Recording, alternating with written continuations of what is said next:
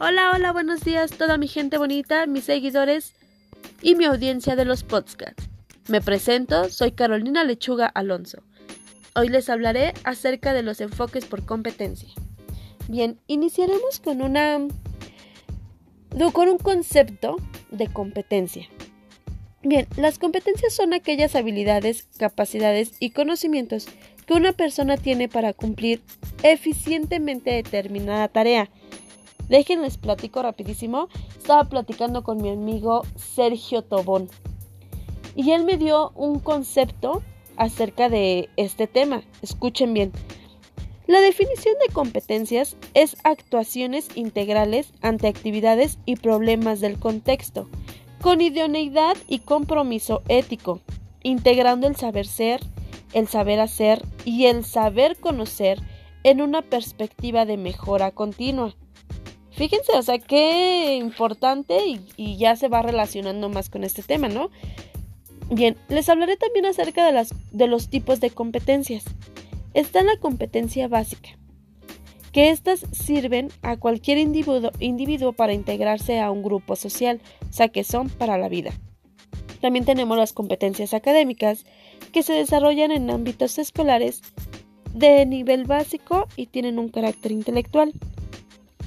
Eh, también les hablaré acerca de las competencias específicas, que son aquellas que se vinculan al desarrollo de áreas específicas del conocimiento, incluyendo saberes transferibles de orden teórico y práctico.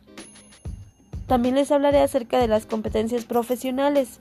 Bueno, estas se entienden como la capacidad que tiene un sujeto para poner en práctica lo aprendido en determinada situación profesional ¿Ya se dieron cuenta cómo vamos enlazando todo con nuestro concepto de Sergio Tomón? Pero bien, les explicaré.